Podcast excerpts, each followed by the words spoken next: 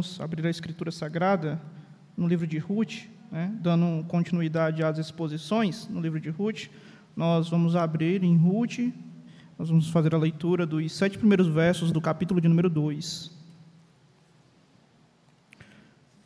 O livro de Ruth, capítulo de número 2.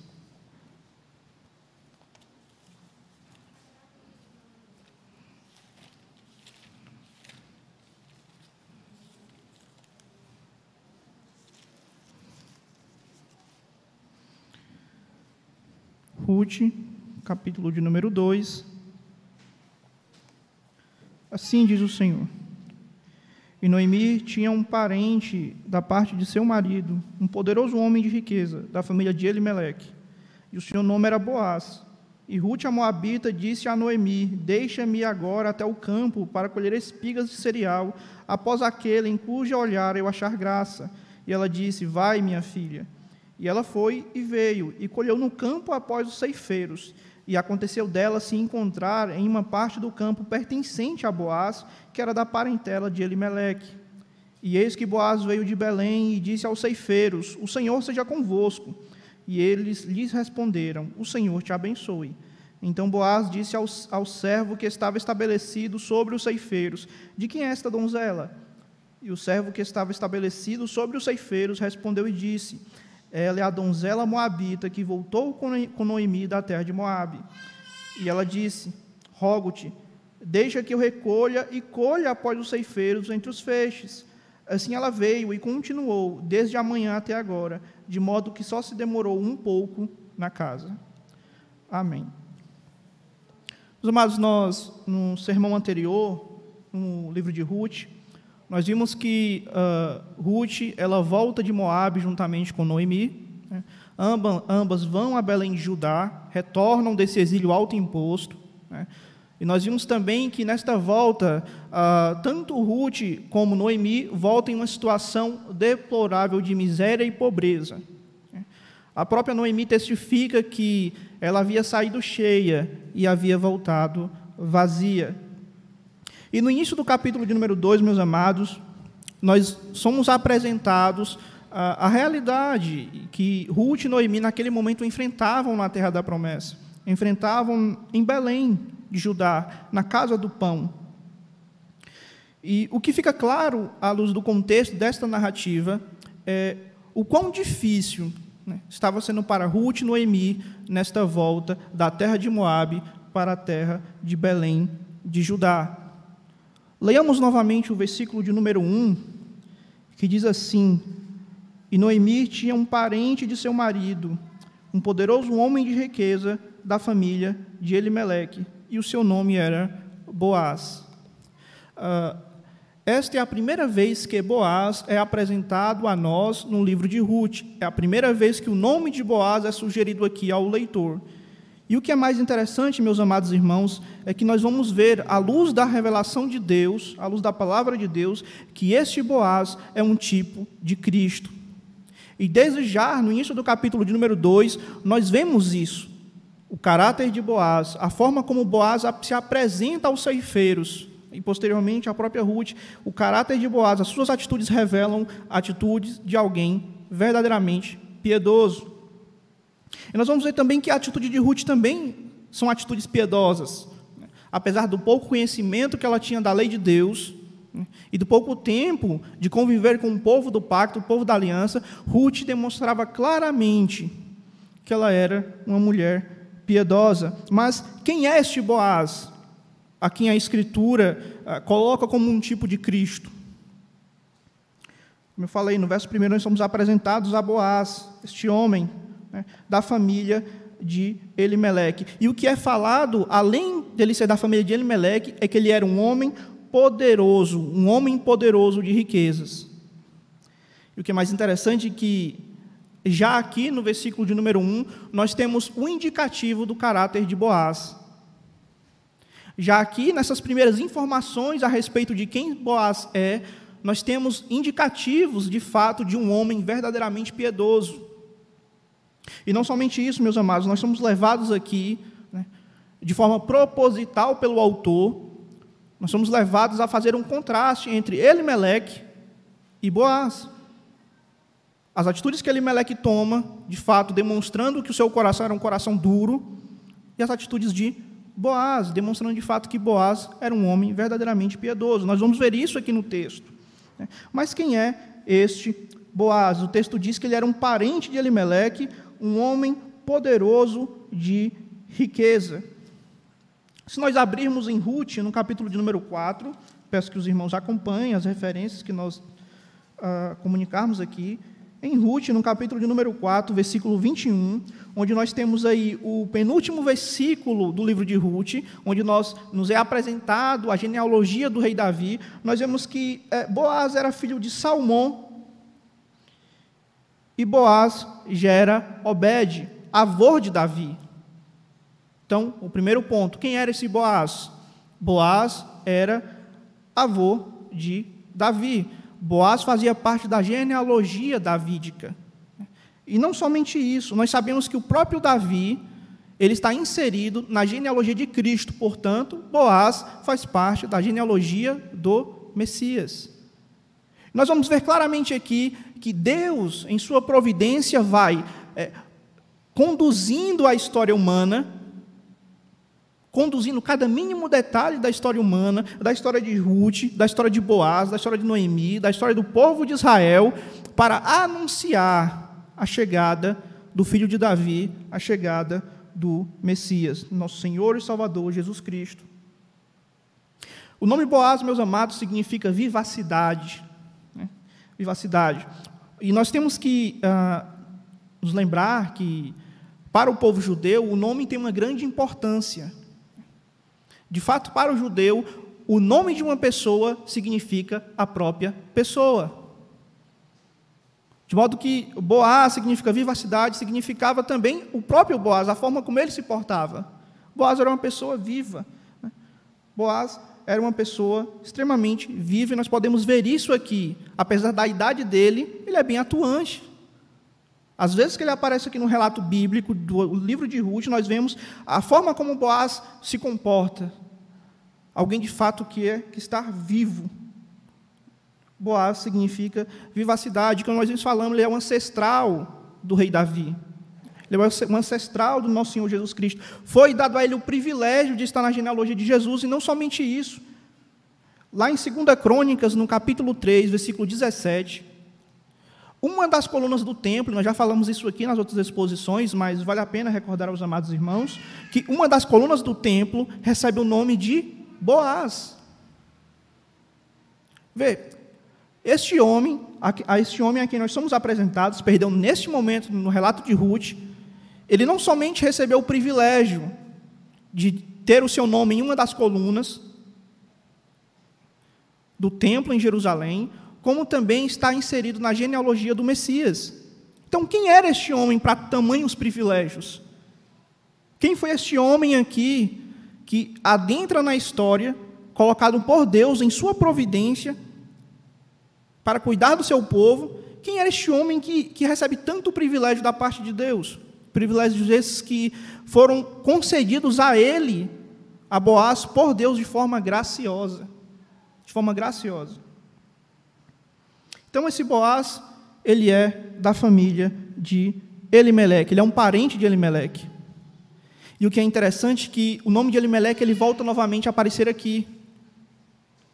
Nós vimos que Elimeleque é mencionado na narrativa, no capítulo de número 1, nos primeiros versos. Vamos voltar no capítulo 1 de Ruth. Vamos fazer a leitura dos três primeiros versos onde diz assim, Ruth capítulo 1, versículos de número 1 a 3. Ora, sucedeu que nos dias em que os juízes governavam, houve fome na terra, e um certo homem de Belém de Judá foi residir temporariamente na terra de Moabe, ele, sua esposa e seus dois filhos. E o nome do homem era Elimeleque, o nome de sua esposa Noemi, e o nome dos seus dois filhos, Malom e Quilion, Efrateus de Belém de Judá. E eles chegaram à terra de Moabe e ali continuaram. E Elimeleque, marido de Noemi, faleceu, e ela foi deixada com seus dois filhos. Então, este é Elimeleque. Os irmãos devem lembrar que quando nós expomos aqui o capítulo 1 de Ruth, nós vimos que essa atitude de Elimeleque, o fato de num período de fome ele pegar a sua família, levá-los da terra da promessa, distante da presença de Deus, para uma terra pagã, idólatra, uma terra que não reconhecia o Deus de Israel como único Deus vivo e verdadeiro, uma terra que por muitas vezes, um povo que por muitas vezes se colocou contra o povo de Deus. Nós vimos isso no, livro do juiz, se colocou contra o povo de Deus, fazendo com que ele quebrasse o pacto, pecasse contra o seu Senhor. E Elimelec decide ir para lá, para fugir da fome. Nós vimos também que esta fome, meus amados irmãos, não era uma fome ah, meramente estrutural, não era uma fome em decorrência da má administração dos bens do povo, mas era uma fome em decorrência do pecado do próprio povo. Nós vemos isso no livro dos juízes. O povo peca, quebra o pacto com Deus, se prostra diante a outros deuses, e o Senhor vem com o seu juízo. E à luz do contexto aqui, que Elimeleque sai para peregrinar em Moab, Deus havia levantado os midianitas, para não somente é, oprimirem o povo de Israel, mas destruírem a sua colheita. Roubarem aquilo que pertencia, aquilo que era necessário para seu sustento. Os midianitas iam lá, destruíam tudo, para que nada ficasse, para que eles não tivessem sustento. Foi nesse contexto aqui que Elimeleque foge. É nesse contexto que eles autoimpõem a si e a sua família um exílio, longe da presença de Deus, longe do povo do pacto. E nós vimos aqui, à luz dos primeiros versos, que isso teve consequências drásticas. Elimeleque morre por sua desobediência, Malon e Quilion também. Mas o autor faz questão de dizer que este Boaz, ele era parente deste homem. E isso, meus amados, é um contraste aqui colocado pelo autor de forma proposital. Ele quer constatar Elimeleque com Boaz. A atitude de um homem de coração duro com a atitude de alguém verdadeiramente piedoso. Então, Boaz era parente de Elimeleque. Enquanto Elimeleque foge, tentando resolver um problema dos pecados do povo com as suas próprias forças, Boaz fica na terra. Não há nenhuma menção aqui que Elimeleque procura a sua parentela para ser ajudado, muito pelo contrário, ele resolve eh, fazer tudo com seu esforço, com suas próprias mãos. Ele acha que pode resolver aquela situação que era em decorrência do seu pecado, do pecado do povo. Ele acha que pode resolver aquela situação simplesmente fugindo para Moab. Enquanto Boaz fica. O coração duro de Elimeleque o cegou para a realidade do seu pecado. O cegou para os efeitos nocivos do pecado do povo. Mas Boaz fica, Boaz espera. Esse é o caráter de um verdadeiramente piedoso. Em meio ao pecado, não há a ideia de fugir, há a ideia de se arrepender e esperar. O homem de coração duro, ele foge da presença de Deus, mas o homem piedoso, ele reconhece o seu pecado e corre para a presença de Deus, não dela. E é isso que Boaz faz, é por isso que o autor coloca esse contraste aqui proposital, que ao leitor desavisado, se nós passássemos a olhar muito rapidamente, nós não perceberíamos essas nuances no texto. Mas por que, que ele fez questão de lembrar de Elimeleque? E ele lembra justamente quando ele vai apresentar Boaz. Quando ele vai apresentar Boaz. Então esse Boaz era parente de Elimeleque, mas ele não fez aquilo que o seu parente fez. Ele não teve a mesma atitude no coração endurecido. Ele fica. Boaz é um homem verdadeiramente piedoso. Ainda no versículo 1 do capítulo 2, nós lemos também que ele era um poderoso homem de riquezas. E aqui uh, eu tenho, sou obrigado a fazer alguma, alguma consideração em relação à tradução. Um, essa expressão, um homem poderoso de riqueza, ou um poderoso homem de riqueza, na, na Almeida atualizada vai estar um pouco diferente, mas a ideia é a mesma, ligada à riqueza. Né? É, essa não é uma boa tradução, porque ela apenas aponta para um aspecto do significado da palavra. Ela aponta apenas para um único aspecto. a respeito desse texto aqui, os, o comentarista Keo Delite, ele vai explicar essa expressão no original, ele vai dizer que não significa apenas é, a questão de riqueza. Fala de riqueza, mas o sentido aqui é falar que ele, Meleque, além de ser rico, ele era um homem valente.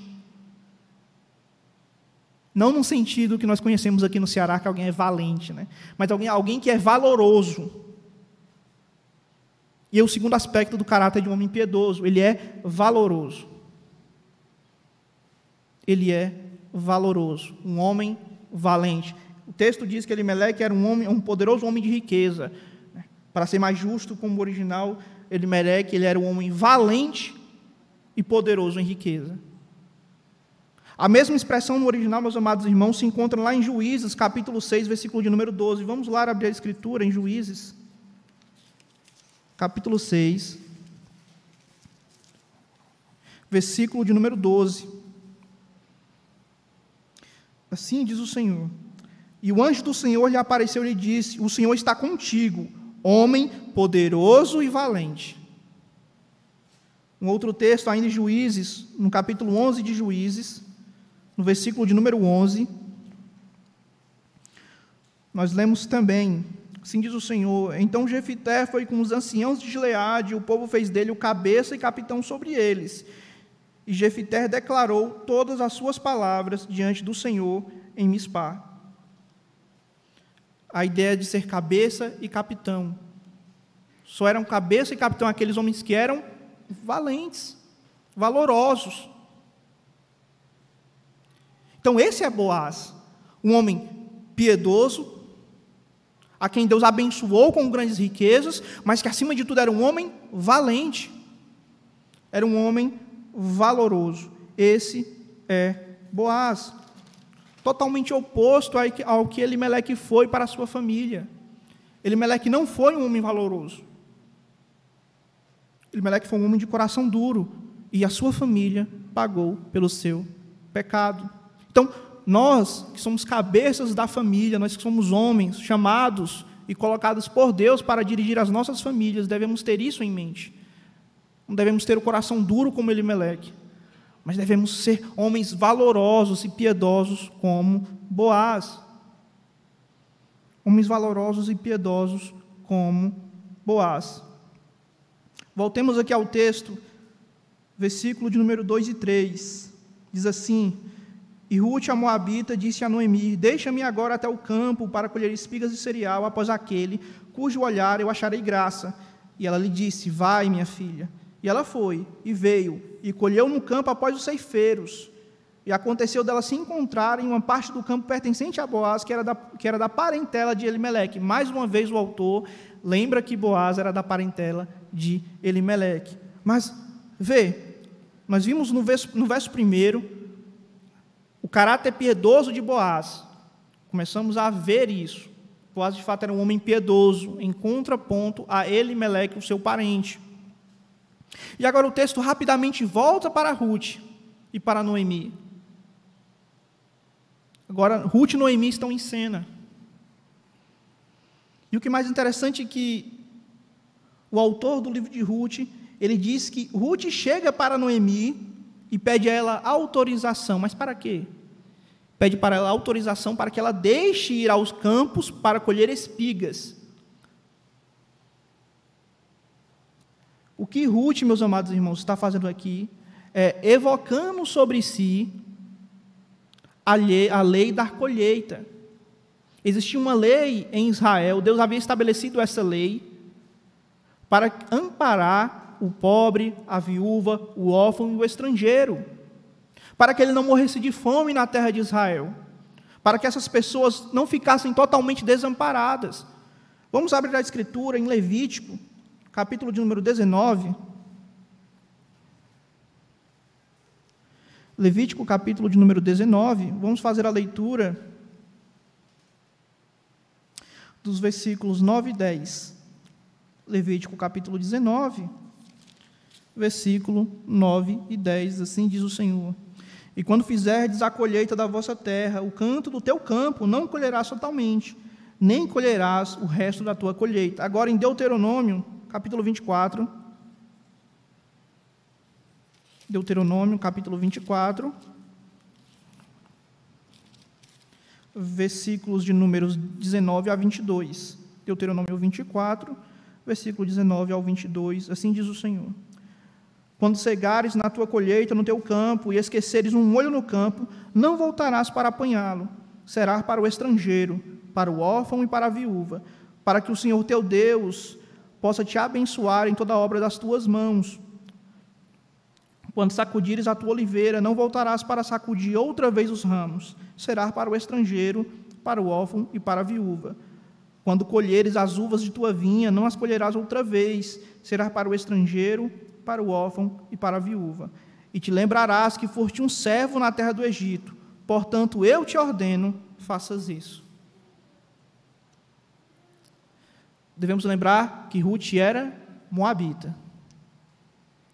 Mas, pela fé, ela se apega às promessas de Yahvé e resolve voltar com Noemi para a terra da promessa. Então, ela tinha algum conhecimento da lei de Deus. Por mínimo que fosse esse conhecimento, ela, ela tinha esse conhecimento. E ela evoca a lei da colheita, porque ela sabia: ora, sou mulher, não tenho marido. A minha sogra já é velha, também não tem marido, não tem quem a ampare, não tem filhos. E para completar, eu sou estrangeira. Então, imediatamente ela passa né? Ela vai buscar na lei de Deus a solução para o seu problema. Isso é, é uma das características do caráter piedoso de uma mulher de Deus. Ela vai buscar na lei de Deus a solução para o seu problema. Ela não vai ouvir terceiros. Ela não vai buscar em livros de autoajuda. Ela não vai buscar nas suas vizinhas fofoqueiras. Ela vai buscar em Deus a resposta para o seu problema. Ela vai até Deus, ela vai até as Escrituras. E a busca de Ruth é recompensada. Ela evoca sobre si a lei, a lei da colheita que amparava o pobre, a viúva, o órfão, o necessitado, para que eles tivessem com que se sustentar. E nós vimos o quão abrangente era essa lei nos versos que nós lemos aqui. O proprietário ele não podia proibir ninguém de rebuscar no seu campo. Se alguém chegasse para ele, algum pobre, um órfão, um viúvo, um necessitado, chegasse até ele e pedisse para que pedisse permissão para que ele entrasse no seu campo a rebuscar, ele não poderia proibir. De acordo com a lei de Deus, não, mas nós vamos ver que isso acontecia em Israel naquele tempo. Proprietários de coração duro negavam o acesso, negavam o direito do pobre, do órfão, da viúva, do estrangeiro, direito esse estabelecido pelo próprio Deus. Direito ele estabelecido nesta lei. Nesta lei. Ainda no versículo de número 2, nós lemos na parte B do verso, depois que uh, Ruth pede permissão a Noemi, que ela deixe que ela vá atrás de um campo em que ela possa colher espigas. Ruth complementa: é, Deixa-me agora até o campo para colher espigas de cereal, após aquele em cujo olhar eu acharei graça. O interessante dessa expressão, eu acharei graça, denota o fato de que uh, Ruth sabia bem que haviam aqueles que a proibiriam de rebuscar. É por isso que ela faz questão de dizer a Noemi: Olha, olha Noemi, deixa eu buscar o nosso sustento no campo daquele proprietário que deixar que deixar eu fazer isso, em quem eu achar graça, em quem eu achar favor. E por que Ruth faz questão de lembrar a Noemi sobre isso? Porque, como eu já falei, havia em Israel naquela época fazendeiros de coração duro, e ela sendo mulher, não tendo marido, e sendo estrangeira, dificultava ainda um pouco mais essa situação dificultava um pouco mais essa situação. E se nós lermos, nós lêssemos aqui todo o livro de Ruth, nós perceberíamos que o próprio Boaz toma atitudes para proteger Ruth, dizendo que ela fique no campo dele, que ela não vá para outro campo, porque Boaz sabia que alguma coisa poderia acontecer com ela. Uma mulher sozinha, desamparada e estrangeira, dentro de um território onde nem todos eram piedosos, onde muitos eram ímpios, tinham seu coração endurecido para a lei de Deus. Então Ruth corria um grande perigo, mas veja, no versículo de número 3, né, e eu quero adiantar, e depois nós vamos voltar para o versículo de número 2, para explicar melhor as nuances da lei, da lei da colheita. Nós vemos que, que ela foi, e ela foi até o campo, né, e Deus a guia ao campo que pertence a Boaz, que era da parentela de Elimeleque. Ah, o texto diz, no versículo 3, e ela foi, veio e colheu no campo após os ceifeiros. E aconteceu dela se encontrar em uma parte do campo pertencente a Boaz, que era da parentela de Elimeleque. Nós vemos aqui claramente o agir de Deus, meus amados. O nome de Deus aqui não é mencionado. Mas nós vemos claramente em uma realidade em um mundo onde o Senhor é Senhor de todas as coisas, onde Deus é soberano, controla cada mínimo detalhe da realidade, não poderia ser diferente. Foi Deus quem conduziu Noemi, que conduziu Ruth, perdão, até o campo de Boaz. Que nós vamos ver depois que os dois se casam. E a mesma Ruth é colocada na genealogia do Messias. Então foi Deus quem a guiou até lá. Foi Deus, em sua providência, que a guiou até o campo de Boaz, para que ela fosse amparada, para que ela fosse cuidada, respeitada, protegida. Porque Boaz era um homem piedoso, meus amados. Boaz era um homem piedoso. Voltando para o versículo de número 2, o pedido de Ruth foi um pedido simples, mas que visava a subsistência sua e da sua sogra. Ela pede para ir uh, colher espigas e cereal, pois aquele em cujo olhar achar graças. E Noemi simplesmente diz: pode ir, vá. Alguns, alguns pontos que devem ser destacados a respeito desta lei. Da lei da colheita, que não fica claro se nós lermos apenas os versos e não, não deduzirmos daí aquilo que se segue, a consequência lógica das proposições do verso. Sabemos que havia fazendeiros de coração duro em Israel, mas também nós somos informados, nós podemos deduzir, à luz de toda a revelação de Deus, que a lei da colheita era uma lei estabelecida por Deus, ou seja, era uma lei cujo o cumprimento era obrigatório, porque é a lei de Deus, Deus nos chama e dá a lei para que nós obedeçamos, é isso que o salmista diz. Né? Deus deu a lei para que a risca nós a cumpramos. Só que era uma lei uh, civil, mas era uma lei civil que não havia nenhuma prescrição, né, não havia nenhuma punição caso alguém a quebrasse. Mas por que isso? Sendo uma lei civil, por que, que esta lei, especificamente esta lei, não havia nenhuma punição para aqueles que quebravam a lei? Por que, que não havia punição imediata para esses fazendeiros de coração duro? Nós vamos ver aqui os aspectos dessa lei que explicam essa realidade. Eu gostaria de destacar alguns aspectos aqui com os amados irmãos a respeito desta lei, que vai, vai clarear um pouco aqui o contexto da passagem de Ruth, e a respeito também do significado desta lei para o povo. Primeiro, a lei da colheita apontava para o passado de Israel, de como Israel foi escravo no Egito. E de como lá no Egito, Deus usou de misericórdia para com Israel, então eles eram obrigados de usar de misericórdia para com todos, inclusive para com os estrangeiros.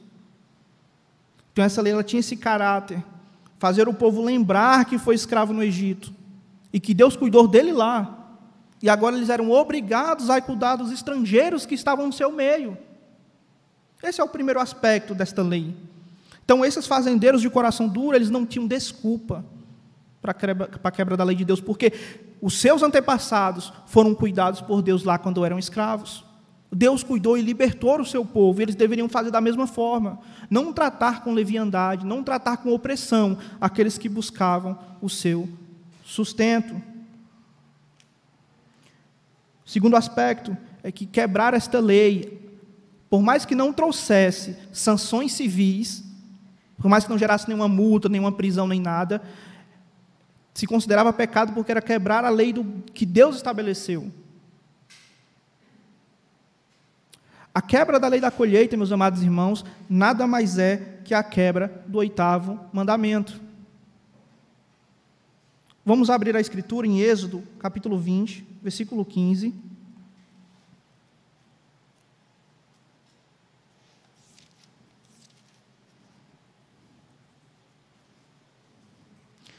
mandamento os irmãos conhecem, eu tenho certeza, mas vamos ler o texto. Êxodo capítulo 20, versículo 15, diz assim: O Senhor, não furtarás. Né? Talvez na tradução dos irmãos estejam não roubarás. Agora, em Deuteronômio, capítulo 27. Deuteronômio 27, versículo de número 19. Assim diz o Senhor: Maldito será aquele que perverter o juízo do estrangeiro, do órfão e da viúva, e todo o povo dirá: Amém. A quebra de qualquer lei de Deus incorre maldição. Então, aqueles fazendeiros não estariam ali, não sairiam impunes. Nós poderíamos pensar, né? Eles vão sair impunes, não vai acontecer nada com eles. Não. Eles são malditos. Deus declara cada um deles como malditos, porque eles perverteram o juízo, eles perverteram o direito do órfão, da viúva, do pobre e do estrangeiro. Eles não reconheceram a graça de Deus de quando eles eram escravos no Egito. Eles não reconheceram, muito pelo contrário, transformaram essa bondade que Deus fez para com eles em falta de misericórdia para com o pobre, o órfão, a viúva e o estrangeiro. Mas o que isso tem a ver com o texto de Êxodo, capítulo 20, versículo 15? Simples, meus amados. Quando eu perverto o direito de alguém, eu estou roubando daquela pessoa. Se Deus diz que eu devo fazer isso por alguém, determinada coisa, e eu não faço, eu estou quebrando a lei de Deus, estou incorrendo em maldição, e estou roubando aquela pessoa, porque eu estou negando a ela o direito que lhe é devido.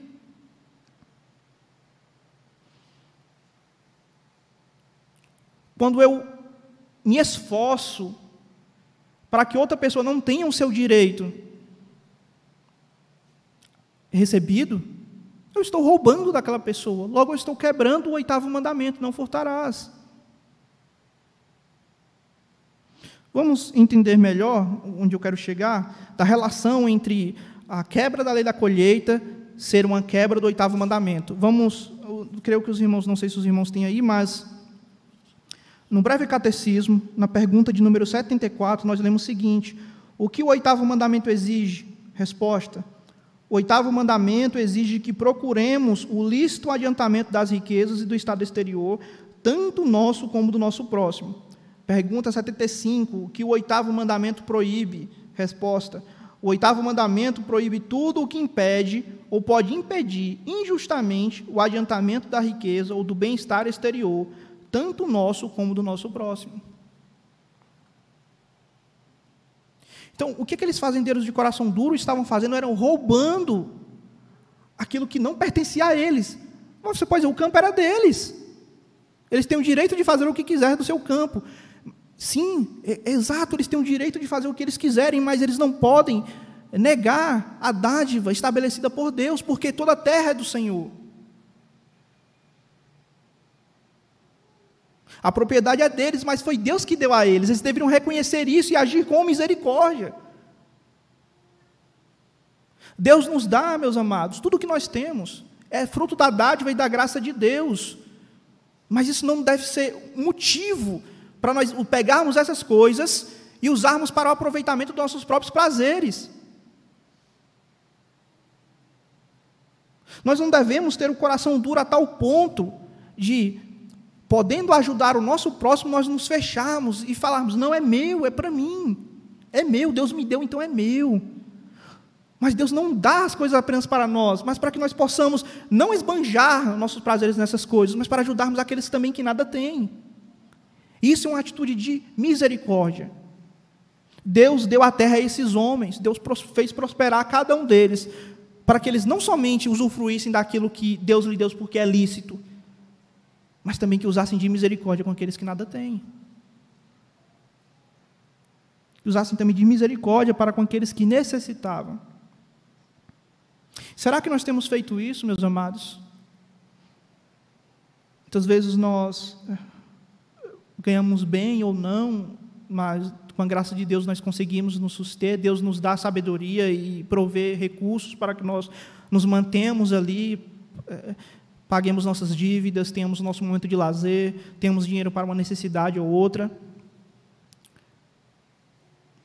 Mas é interessante que essas coisas Deus não nos dá apenas para que nós nos usufruamos, nem que os nossos usufruam, que isso é lícito, devemos usufruir sim das dádivas de Deus, mas também nós devemos pegar aquilo que Deus nos dá e dividir com aqueles que nada têm, ajudar em um momento de necessidade.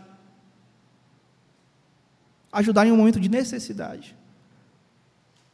Na nossa igreja, deve ter, né, Deus é quem sabe, eh, eh, há irmãos que muitas vezes passam por necessidade, nós não procuramos saber ou sequer nos importamos. Deus nos abençoa e nós retemos a bênção para nós. Esquecemos que Deus nos abençoa para que nós possamos abençoar os outros e não reter para nós aquilo que Ele tem nos dado. Devemos agir com misericórdia, assim como Deus agiu um dia com misericórdia para conosco. Deus age todos os dias com misericórdia para comigo e para com você. E como nós temos agido em relação ao nosso próximo, especialmente com os da família da fé? Temos agido com misericórdia? Ou temos endurecido nosso coração e falado: é meu, eu faço o que eu quiser? Esses homens fizeram dessa forma, meus amados. Eles não reconheceram a dádiva de Deus. Eles não reconheceram que a dádiva de Deus não é somente para eles, mas também é para com o seu próximo, para que eles tenham para cuidar do seu próximo. E eles não reconheceram isso.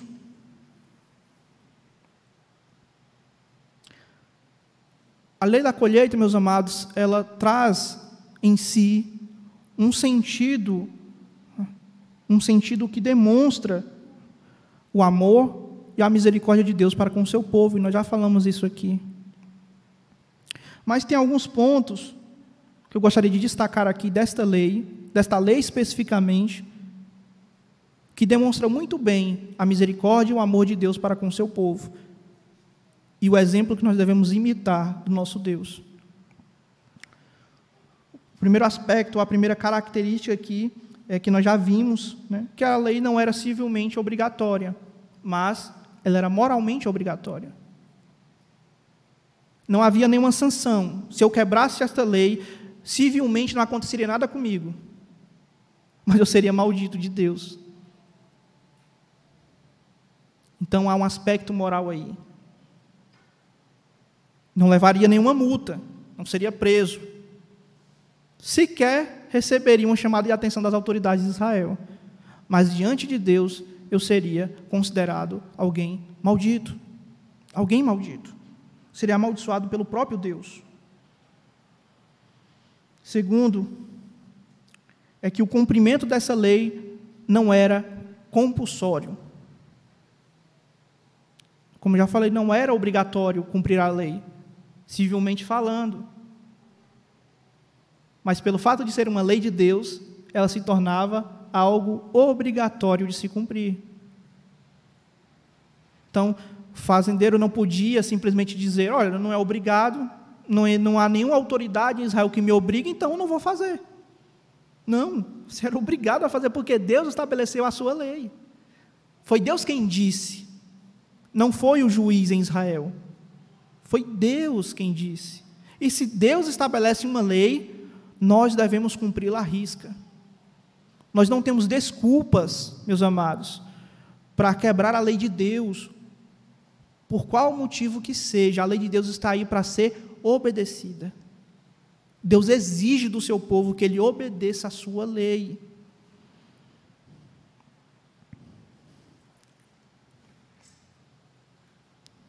E o que é mais interessante é que, por mais que essa lei ela não fosse compulsória, nenhum juiz em Israel compungisse a, a obrigatoriedade de obedecê-la. Esta lei ela apontava para um fato, meus amados, de que o cumprimento da lei se baseava em um relacionamento pessoal de amor para com o próximo. Se eu cumprisse esta lei, eu estava demonstrando com obras que eu tinha o mínimo de amor para com o meu próximo, que eu amava o meu próximo, que eu me importava com o cuidado dele que eu me importava com a sua subsistência, que eu me importava com a sua situação de necessidade naquele contexto, naquele instante, que eu temia a Deus, que eu amava a Deus amando o meu próximo. Vamos abrir a Escritura. E aí nós já vamos entrar no terceiro terceira característica dessa lei, em 2 Tessalonicenses.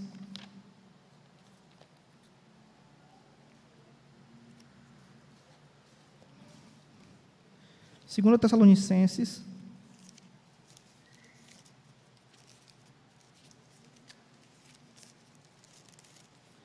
Capítulo de número 3, versículo de número 10. Assim diz o Senhor. Porque quando estávamos convosco, isto vos mandamos, que se alguém não quiser trabalhar, também não coma. Nós vamos entrar no terceiro aspecto, mas eu gostaria de ler as referências antes, para depois explicar aos irmãos o terceiro aspecto da lei. Provérbios, capítulo de número 13.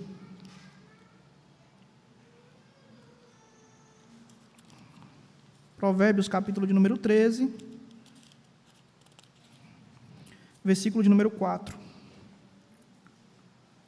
Assim diz o Senhor: A alma do preguiçoso deseja e nada tem, mas a alma dos diligentes engordará. E o último texto, Provérbios, capítulo 6, versículo de número 6. Assim diz o Senhor: Vai ter com a formiga ao preguiçoso, considera os seus caminhos e ser sábio. E nós chegamos aqui à terceira característica, o terceiro aspecto da lei da colheita, que é o seu aspecto discriminatório. A lei da colheita era uma lei discriminatória, ela fazia discriminação. Mas em que sentido a lei fazia discriminação? Ora, seguinte, somente os pobres os órfãos, as viúvas, os estrangeiros que estavam dispostos a trabalhar é que seriam beneficiados por essa lei. Aqueles pobres que se arraigavam na sua pobreza para justificar uma ociosidade, eles não eram beneficiados por essa lei. Porque a lei pressupõe o quê? Trabalho. Esta lei pressupõe trabalho porque a pessoa tinha que rebuscar no campo. Ela tinha que sair da sua zona de conforto e ir até o campo colher aquilo que caía, aquilo que sobrava. Então, a lei da colheita pressupõe trabalho. Somente aqueles que trabalhavam é que eram beneficiados por essa lei. Então, um indivíduo sendo pobre e não querendo trabalhar, ele morria de fome. Então, essas pessoas, o pobre, o estrangeiro, o órfão e a viúva, para serem beneficiados dessa lei, eles tinham que trabalhar. Eles tinham que trabalhar.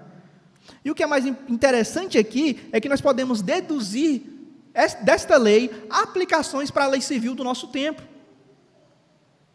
Ora, o sujeito é pobre, mas tem condição de trabalhar, ele deve trabalhar para ter o seu sustento. Não é, não se enganem, meus irmãos, não é um ato de amor o sujeito na, na, na, sua situação de pobreza, tendo condições, escute bem, tendo condições de trabalhar, e não trabalhar e receber uma quantia por mês, seja de governo, seja de quem for, não é moralmente correto. Isso é imoral. Porque Deus estabeleceu um princípio, está na lei dele. É pobre? Tudo bem, eu vou lhe dar condições para você sobreviver é órfão, é viúva, é estrangeiro, eu te dou as condições para você sobreviver, mas você tem que trabalhar. Você tem que trabalhar. Você tem que trabalhar.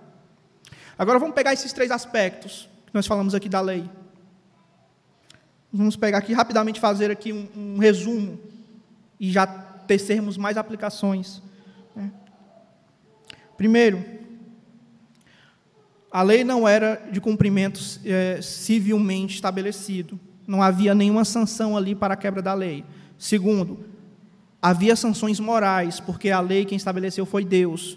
E terceiro, a lei era discriminatória. Somente os pobres que trabalhavam, que estavam aptos a trabalhar e trabalhavam, eram beneficiados por essa lei. Agora vamos aplicar nos nossos dias. É correto, meus amados irmãos, alguém que está em condição de pobreza, mas não quer trabalhar, receber ajuda de quem quer que seja, quanto mais do governo? É correto, por exemplo, veja, é correto o Estado, fora das suas prerrogativas, porque a Bíblia diz como o Estado deve agir, fora das suas prerrogativas, é, estabelecer um imposto para recolher, para dar para os pobres, para que eles continuem na sua pobreza e não trabalhem? E nós vemos isso na nossa nação todo santo dia. Os pobres se, se tomam de programas assistencialistas, paternalistas, e eles continuam pobres, porque todo mês eles vão ter aquela quantia, eles não querem trabalhar. Não é assim na maioria dos casos? Muitos se pegam bolsa aquilo, bolsa daquilo, bolsa não sei das quantas, não trabalham, têm aquele dinheiro todo mês e estão tudo bem. Não, isso é imoral. Pobre, tem condição de trabalhar, deve trabalhar para ter o seu sustento e para com os seus. Foi isso que Ruth fez. Ruth disse a Noemi: Deixa que eu vá no campo para que eu colha. Ruth foi atrás do seu sustento e do sustento da sua sogra, porque sua sogra não podia trabalhar pela sua idade. Ruth não ficou no comodismo. Ruth não, não apelou para qualquer que fosse a pessoa. Ela foi e trabalhou. Ela usou da lei de Deus para se beneficiar, porque Deus estabeleceu leis para beneficiar essas pessoas. Então não é moral, meus amados. Seja quem for, seja o Estado, seja nós, tirarmos da, daquilo que Deus nos dá e fazermos uma má aplicação disso, dando a pessoas que não querem trabalhar, que querem viver na ociosidade. Nós estamos pecando quando fazemos isso. Aquele que não quiser trabalhar, como diz o apóstolo Paulo, que não coma. É simples. Não quer trabalhar, amigo? Não come. Não quer trabalhar, não come. Ora, se o sujeito pode trabalhar e não quer trabalhar, também não coma. Fique na sua ociosidade. Fique na sua ociosidade. Mas Ruth não. Ruth vai e busca o sustento como Deus havia estabelecido na sua lei. Ainda no verso 3, né, nós lemos que. E ela foi e veio e colheu no campo após os ceifeiros, e aconteceu dela se encontrar em uma parte do campo pertencente a Boaz, que era da parentela de Elimelec. Um ponto chamar a atenção aqui em relação à tradução. A, a tradução da Almeida Corrigida e Fiel, da King James de 1611, que é essa versão aqui que eu estou usando, ela está mais próximo do sentido do original hebraico do que, por exemplo, a Almeida Revista Atualizada. Porque a Almeida Revista Atualizada ela traz um termo, vocês podem conferir aí, é, que ele diz que foi por causalidade. Tá, a pergunta que fica é, tá, causalidade de quem? Quem foi o agente da causa? Quem foi que causou a causa? Qual é a causa anterior àquela causa? Vocês estão me entendendo? Fica muito vago. Não foi por casualidade. Foi Deus que levou Ruth para lá. Diante de todas as evidências do texto, o fato dela fazer parte da genealogia de Cristo, o fato dela ser protegida por Elimeleque e casar-se com ele, de Elimeleque resgatar a Ruth, o fato dela não ter caído em nenhum campo de um fazendeiro de coração duro, mas Deus conduz Ruth até o campo de Boaz. Isso se chama providência, meus amados.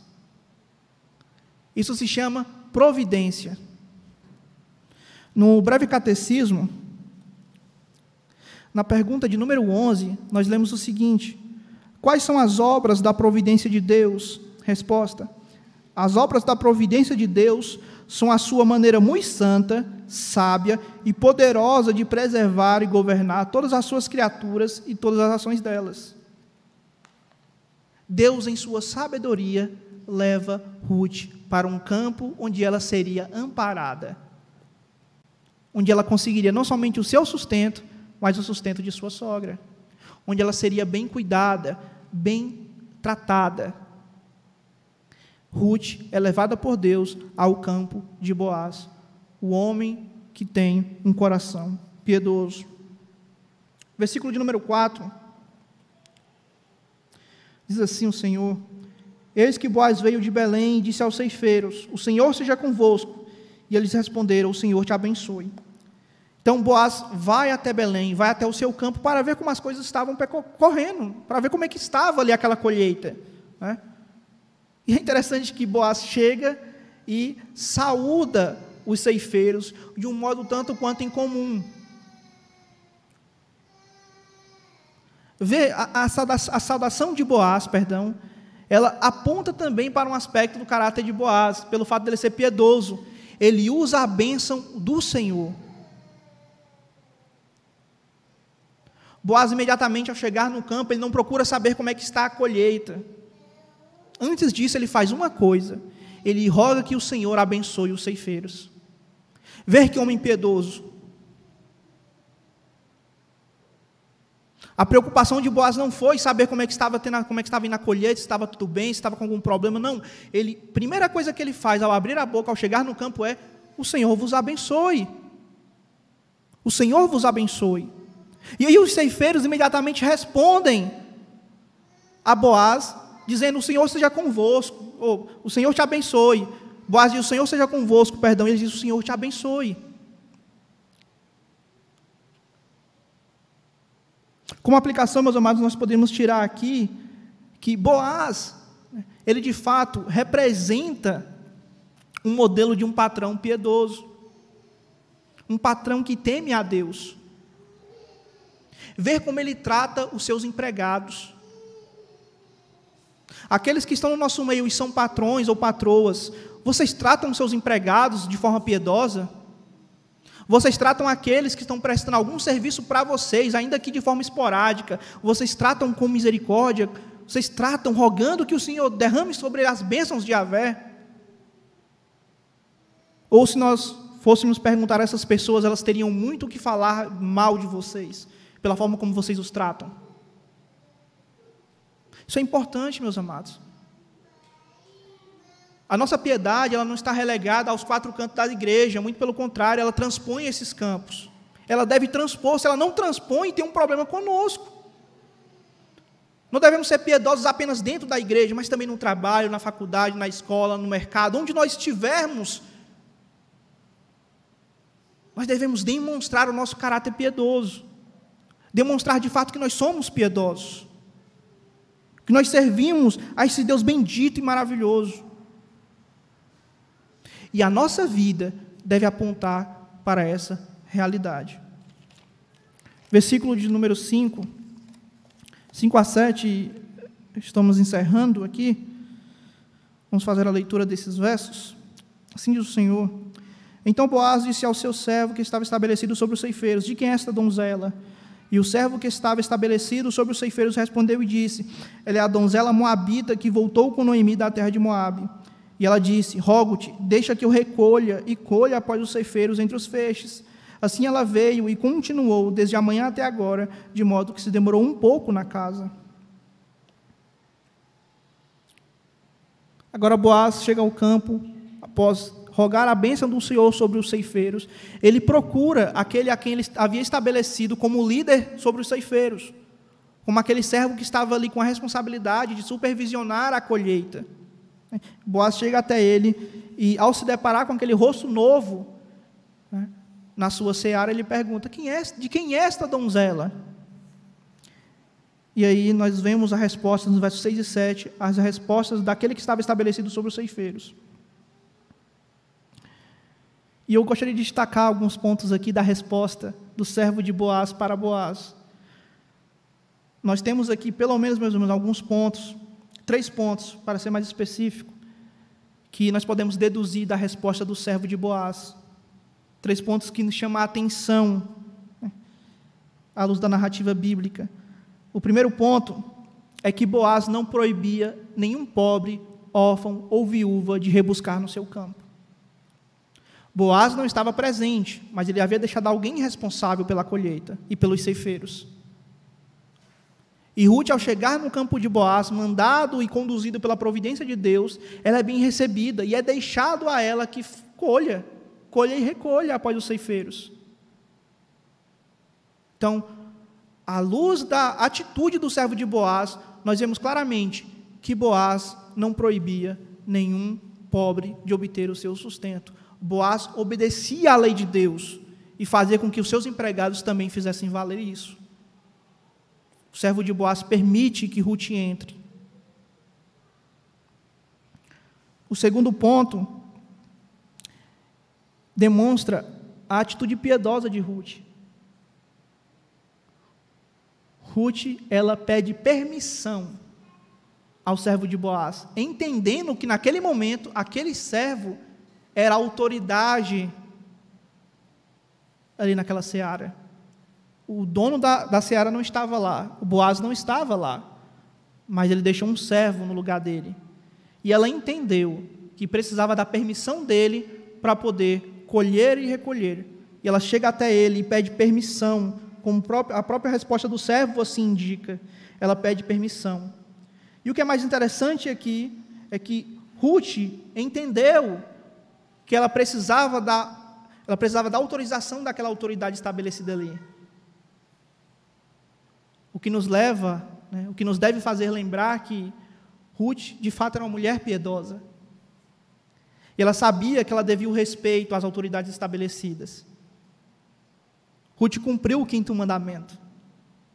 Nós devemos lembrar que o quinto mandamento não se relega apenas ao nosso pai e mãe biológicos, mas a toda autoridade estabelecida por Deus. Deve a nossa obediência, desde que elas não quebrem, ou não, não, queiramos, não queira que nós quebremos a lei de Deus.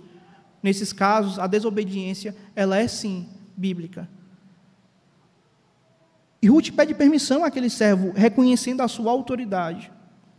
O que nos mostra do caráter de Ruth aqui, meus amados, em sua atitude, é que Ruth era uma mulher submissa. O que nos aponta para o caráter da mulher piedosa. A mulher piedosa, ela se submete às autoridades que Deus estabeleceu sobre ela, principalmente a do seu marido. Efésios capítulo 5, um texto conhecido dos irmãos, Efésios capítulo 5, versículo de números 22 a 24, nós lemos assim: Esposas, Sujeitai-vos ao vosso marido como ao Senhor, porque o marido é a cabeça da esposa, como também Cristo é a cabeça da igreja, sendo ele próprio salvador do corpo. Portanto, assim como a igreja está sujeita a Cristo, assim também as mulheres sejam em tudo sujeitas a seu marido. Ruth reconheceu que aquele homem, naquele momento, era autoridade colocada ali pelo dono do campo, por Boaz, sobre todos os ceifeiros, sobre aqueles que estavam ali se propondo a colher. Então ela vai até ele pede autorização ela se submete. E não somente aqui, no verso de número 7, meus amados. No versículo de número 2, no versículo de número 2, quando Ruth se chega a Noemi, ela pede permissão. Ela diz: Deixa eu ir colher. Ela diz: Deixa eu ir colher. Então, esse é um dos aspectos, não o único, mas um dos aspectos da mulher piedosa. Ela se submete às autoridades que Deus colocou na vida dela. Ruth se submeteu a Noemi. Ruth se submeteu àquele servo que estava ali colocado como cabeça dos ceifeiros. Ruth demonstrou de fato que ela era uma mulher piedosa. E o terceiro aspecto aqui é que a história de Ruth já era conhecida, já era conhecida em toda Belém de Judá. Isso fica claro pela resposta do servo. No versículo de número 6, ele diz assim na parte B do verso: Ela é a donzela moabita que voltou com Noemi da terra de Moabe. Em nenhum momento Ruth diz quem ela é. Quem diz quem ela é para Boaz é o servo de Boaz. O que nós podemos deduzir, meus amados, disso? É que o testemunho de Ruth precedeu a sua chegada ao campo de Boaz. O testemunho de Ruth precedeu a chegada de Ruth. Assim é todo homem e mulher piedosa, meus amados irmãos. O testemunho daqueles que são piedosos o precedem, os precedem. Será que nosso, nosso testemunho tem precedido a nossa chegada? Será que as pessoas escutam a respeito de nós boas coisas? Não, ele de fato é um servo de Deus, ela de fato é um servo do Senhor. Olha para a vida dela, olha para a forma como ela se comporta, como ela se veste, como ela fala. De fato, Fulano é uma serva do Senhor, Fulano é um servo de Deus. Ou o nosso testemunho não tem precedido de forma negativa. Diz, Fulano é crente? Nem sabia, não se comporta, não fala, não se veste, não faz nada que nos diferencie de nós. O testemunho de Ruth a precedeu, meus amados irmãos. O testemunho de Ruth a precedeu. E o texto diz que, no versículo de número 7 ainda, que depois de pedir autorização ao cabeça dos ceifeiros, aquele servo que estava posto ali por Boaz para supervisionar a colheita, diz que, após pedir autorização, ela veio e continuou desde a manhã até agora, de modo que se demorou um pouco na casa. O que é que o servo está falando aqui? Olha, ela chegou pela manhã, no, no, português não fica tão claro, mas no original a ideia aqui é de que das primeiras horas da manhã, ela começou a trabalhar e até então só tinha parado um pouco para poder descansar. Ruth aproveitou, Ruth aproveitou cada instante da permissão concedida a ela para colher e recolher. Ela usou de forma diligente ela trabalhou diligentemente pelo seu sustento. Isso nos evoca mais um aspecto aqui da mulher piedosa. Ela é diligente naquilo que ela faz. Ela é diligente nas tarefas que são dadas a ela. Provérbios capítulo 31. Lembremos da mulher do Provérbios 31. Ela se acorda cedo. Ela negocia. Ela prepara ali o ambiente, o seu lar, para que tudo ocorra bem.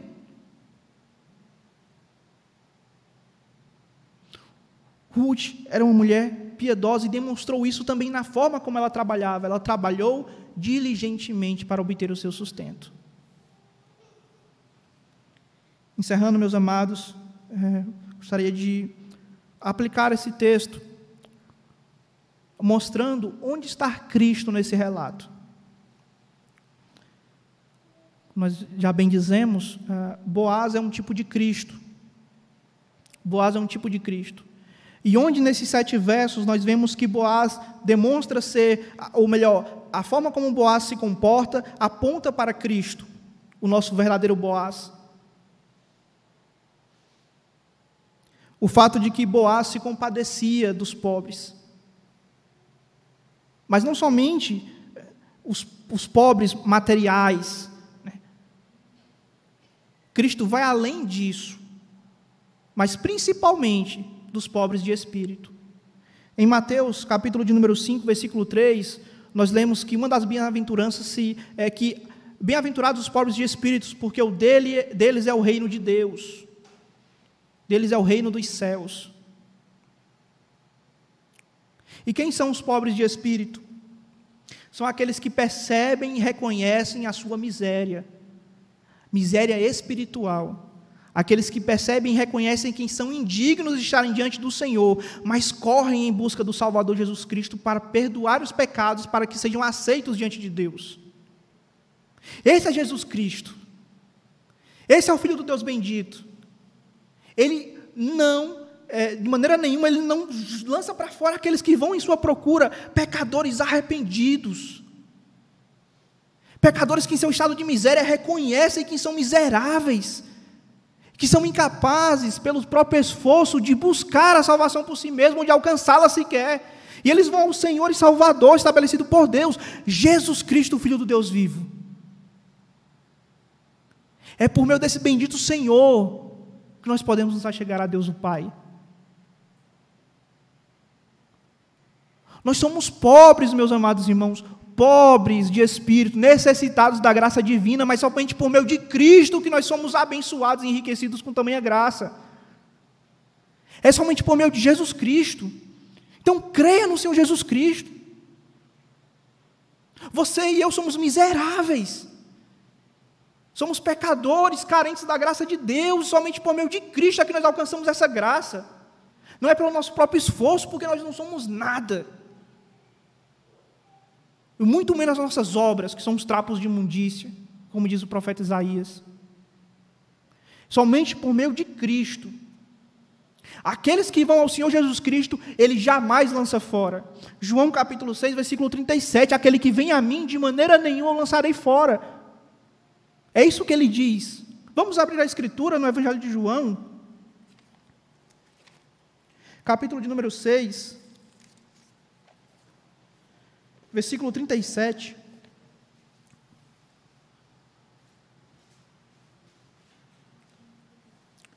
João 37. Assim diz o Senhor: Todo aquele que meu Pai me dar virá a mim, e o que vem a mim, de modo algum lançarei fora todo aquele que Deus o Pai dá a Jesus Cristo, ou seja, os eleitos, Deus não lança o seu povo fora. Os eleitos virão, crerão e o Senhor os guardará até o último dia.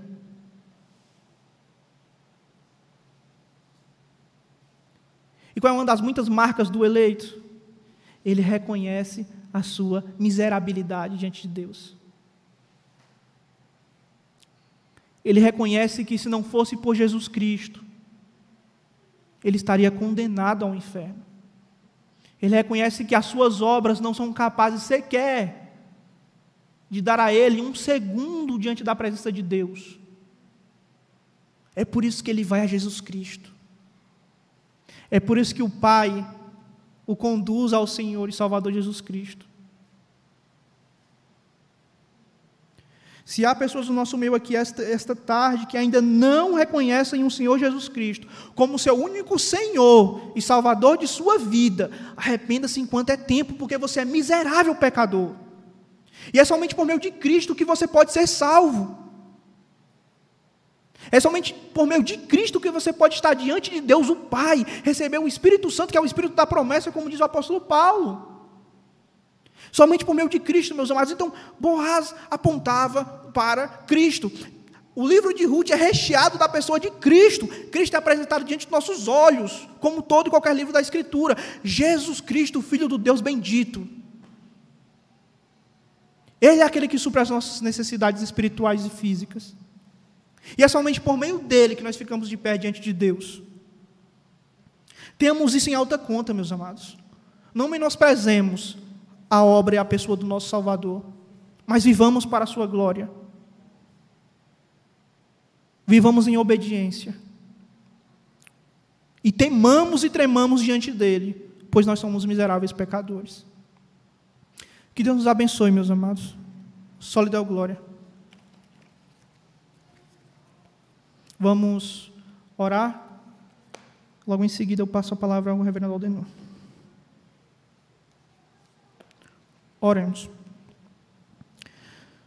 Deus bendito e Pai de nosso Senhor e Salvador Jesus Cristo, nós te louvamos e bendizemos pelo privilégio de, no teu santo dia, estarmos na tua casa, reunidos como um só corpo, em nome de Jesus Cristo, nosso bendito Senhor e Salvador, para render glórias e louvores a Ti, ó Pai, como ao Filho e ao Espírito Santo, que é Deus bendito eternamente. Ser propício a nós pecadores, pois somos miseráveis, ó Deus carecemos de tua graça, de tua misericórdia. Ai de nós, Senhor, se não fosse o Senhor sobre nossas vidas, nos guardando, nos livrando, nos livrando do diabo, do mundo e de nós mesmos, pois não há nada bom em nós que não, vinha, não tenha sido dado pelo Senhor de forma graciosa. Aplica a tua palavra ao nosso coração, Senhor. Para que, assim como o Senhor usou de misericórdia para conosco, que até hoje usa, que nós também usemos de misericórdia para com o nosso próximo, especialmente os da fé. Em nome de Cristo Jesus, nós te pedimos e te agradecendo. Amém.